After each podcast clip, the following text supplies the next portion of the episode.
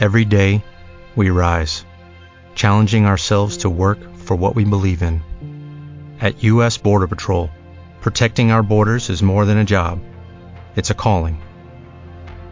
Agents answer the call, working together to keep our country and communities safe. If you're ready for a new mission, join U.S. Border Patrol and go beyond. Learn more at cbp.gov/careers. Capítulo 23. A la mañana siguiente, sábado, me desperté muy descansada.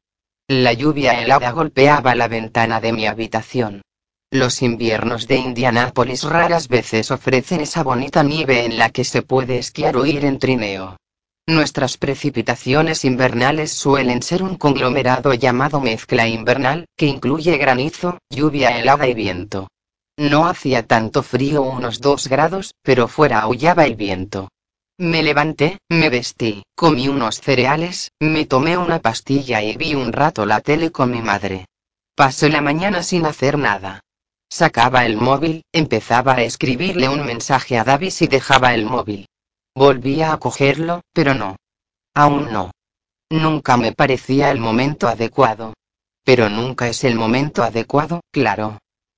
Recuerdo que cuando mi padre murió, durante un tiempo en mi cabeza era verdad y no verdad a la vez. Durante semanas pude hacer que apareciera con vida.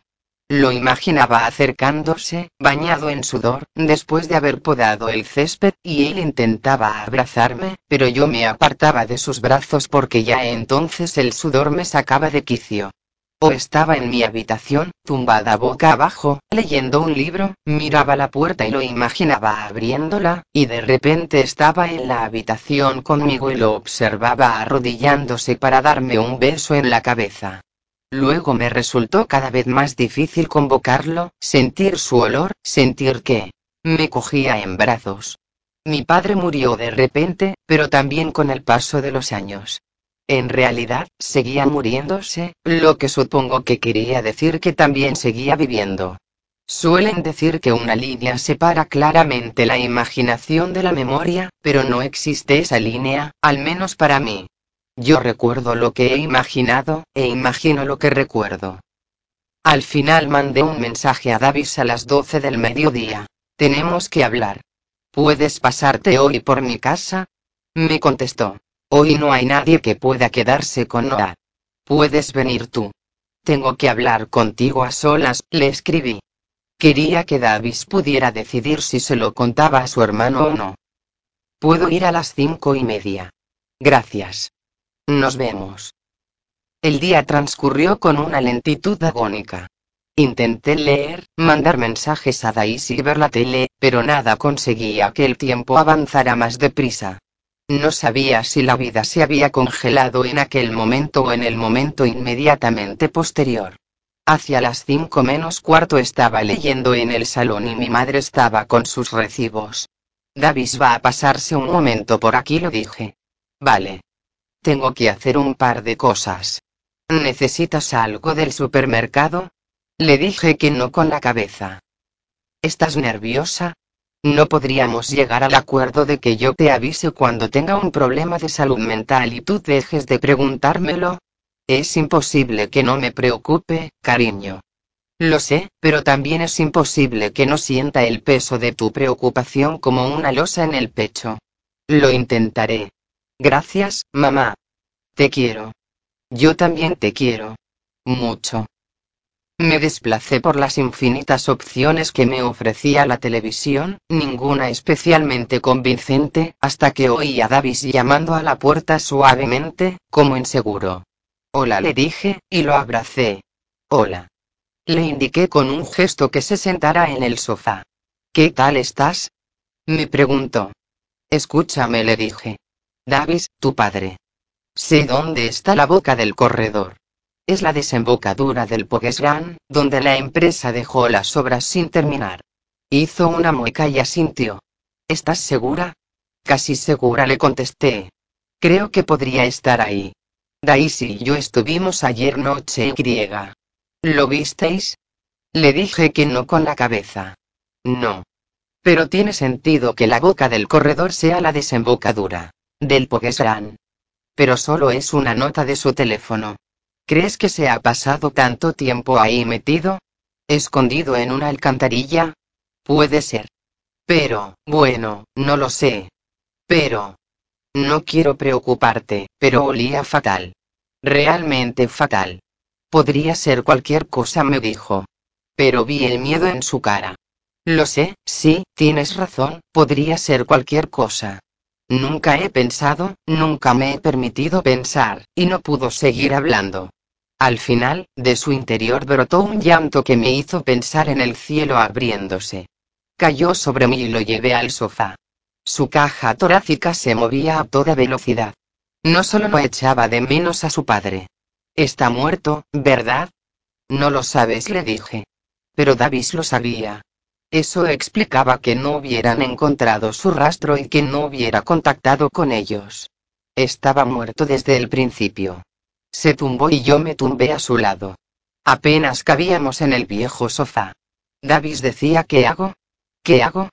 Con la cabeza apoyada en mi hombro. Yo me preguntaba si había sido un error decírselo. ¿Qué hago? Repetía una y otra vez, en tono suplicante. Seguir adelante le dije. Tienes siete años. Haya pasado lo que haya pasado, legalmente no pueden darlo por muerto hasta dentro de siete años, y tendréis la casa y todo lo demás. Es mucho tiempo para preparar otra vida, Davis. Hace siete años, tú y yo aún no nos habíamos conocido, ¿sabes? Ahora no nos queda nadie, murmuró. Me habría gustado decirle que me tenía a mí, que podía contar conmigo, pero no era cierto. Tienes a tu hermano, le dije. Volvió a derrumbarse, y nos quedamos mucho rato abrazados, hasta que mi madre llegó del supermercado. Davis y yo nos incorporamos de un salto, aunque no estábamos haciendo nada. Perdón por interrumpir, dijo mi madre. Ya me iba, dijo Davis. No tienes por qué irte, dijimos mi madre y yo a la vez. Sí, tengo que irme. Se inclinó y me abrazó con un solo brazo. Gracias, me susurró, aunque yo no estaba segura de haberle hecho un favor. Davis se detuvo un segundo en la puerta y se giró para mirarnos a mi madre y a mí, que para él debíamos de ser la imagen de la felicidad doméstica. Pensé que iba a decir algo, pero solo nos dijo adiós con la mano, con gesto tímido y torpe, cruzó la puerta y desapareció. Era una noche tranquila en la casa de los Olmes. La verdad es que podría haber sido una noche cualquiera. Yo estaba haciendo un trabajo sobre la guerra civil para la clase de historia. Fuera, el día que no había sido especialmente luminoso se diluía en la oscuridad. Le dije a mi madre que me iba a dormir, me puse el pijama, me lavé los dientes, me cambié la tirita del dedo, que tenía costra, me metí en la cama y mandé un mensaje a Davis. Hola. Como no me contestó, escribí a Daisy. He hablado con Davis. Ella. ¿Qué tal? Yo. No muy bien. Ella. ¿Quieres que me pase por tu casa? Yo. Sí. Ella. Voy para allá. Una hora después, Daisy y yo estábamos tumbadas en mi cama, con los portátiles en la barriga. Yo leía el último relato de Ayala.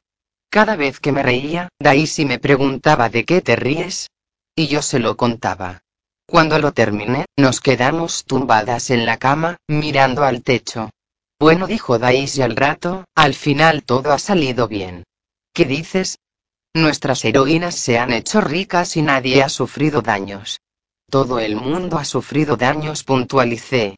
Quiero decir que no ha habido heridos. Me lesioné el hígado. Bueno, vale, lo había olvidado. Al menos nadie ha muerto. Harold ha muerto. Y seguramente Piquet. Messi, estoy intentando hacer un final feliz. Deja de fastidiármelo. Tengo mucho de Ayala, le contesté.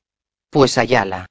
El problema de los finales felices es que o no son de verdad felices, o no son de verdad finales, ¿sabes? En la vida real, unas cosas van mejor y otras peor. Y al final mueres. Daisy se rió. Como siempre, Haza Agua Fiesta Solmes está aquí para recordarte cómo acaba realmente la historia, con la extinción de nuestra especie. Me reí. Bueno, pero es el único final real. No, Olmesi, Tú eliges tus finales y tus principios. Eliges el encuadre, ¿sabes? Quizá no eliges qué aparece en la foto, pero decides el encuadre. Davis no me contestó, ni siquiera cuando un par de días después volví a mandarle un mensaje. Pero escribió en su blog. Y, como la infundada trama de esta visión barra torres orlagas de nubes, espléndidos palacios barra templos solemnes, y hasta el mismísimo globo, barra sí, y con él quienes lo hereden, han de disolverse barra y, tal como esta tramo ya insustancial, barra se desvanecerán, sin dejar rastro. William Shakespeare. Entiendo que nada dura. Pero ¿por qué tengo que echar tanto de menos a todo el mundo? ¿No te encantaría tener 100 dólares extra en tu bolsillo? Haz que un experto bilingüe de TurboTax declare tus impuestos para el 31 de marzo y obtén 100 dólares de vuelta al instante. Porque no importa cuáles hayan sido tus logros del año pasado, TurboTax hace que cuenten. Obtén 100 dólares de vuelta y tus impuestos con 100% de precisión. Solo con Intuit TurboTax. Debes declarar para el 31 de marzo. Crédito solo aplicable al costo de la presentación federal con TurboTax Full Service. Oferta sujeta a cambios o cancelación en cualquier momento.